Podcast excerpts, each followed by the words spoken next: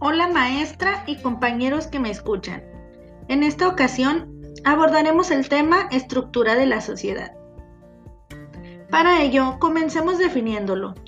Como lo hemos visto anteriormente, la estructura social se refiere a cualquier población organizada que vive y se desarrolla en un medio ambiente. También nos habla de las relaciones entre individuos. Así pues, entendemos que cualquier grupo de personas, como por ejemplo nosotros como estudiantes, conformamos una sociedad.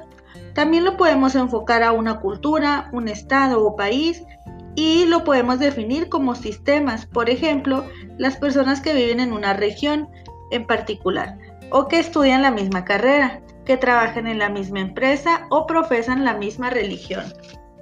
No necesariamente ellos tienen que tener alguna otra cosa en común o tener contacto directo. El filósofo Karl Marx nos dice que las estructuras sociales limitan el comportamiento humano, es decir, lo hacen predecibles. Un ejemplo de ello es cuando hablamos de la familia. Como un tipo de estructura social, en ella vemos un grupo de individuos, y encontramos jefes de familia que son los encargados del cuidado de los más pequeños y el sustento económico. A su vez, se encargan de dar valores y enseñanzas que se les dan a los hijos. Este ejemplo se basa en el parentesco, ya sea sanguíneo, matrimonio o algún tipo de adopción. Estas estructuras sociales se dividen también a su vez en clases sociales. Luis Villoro nos definía tres clases sociales de acuerdo a la realidad de los siglos XVIII y XIX, no solo refiriéndose a una situación económica, sino en sus actitudes, en sus creencias, en relaciones con la realidad en la que se vive. La clase más alta o de mejor nivel era la clase dominante, en esa época los europeos se encontraban en la cima del poder político, seguido del virrey y sus dependientes, del oficial mayor, de alcaldes de la corte fiscal, capitanes del, ejército, etc. Estos grupos estaban cerrados a los criollos y estaban encargados del control político de toda la comunidad. También se vio involucrada la distinción racial en las diferentes eh, sociales y económicas.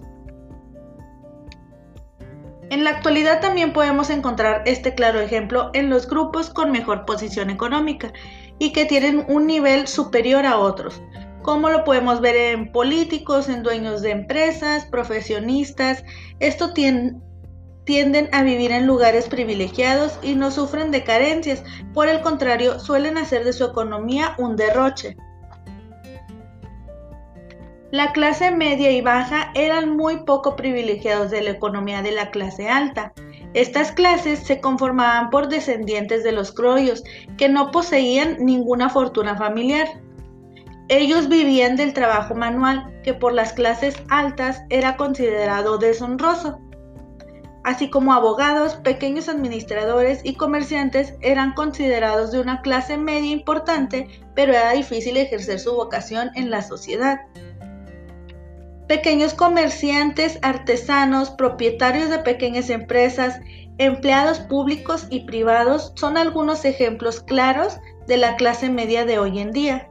Si bien no tienen una gran riqueza, tienen un mejor nivel de vida sin carencias y tienden a imitar a la sociedad de clase alta mientras que obreros, personas de servicio doméstico, intendentes, campesinos son lo que podemos conocer como clase baja.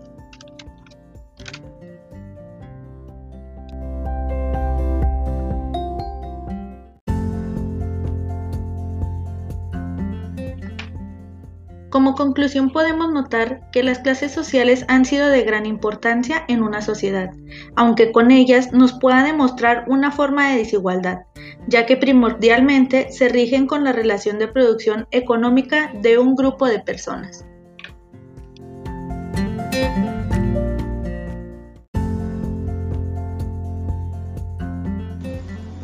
Agradezco mucho su atención, esperando que el tema haya sido de su agrado.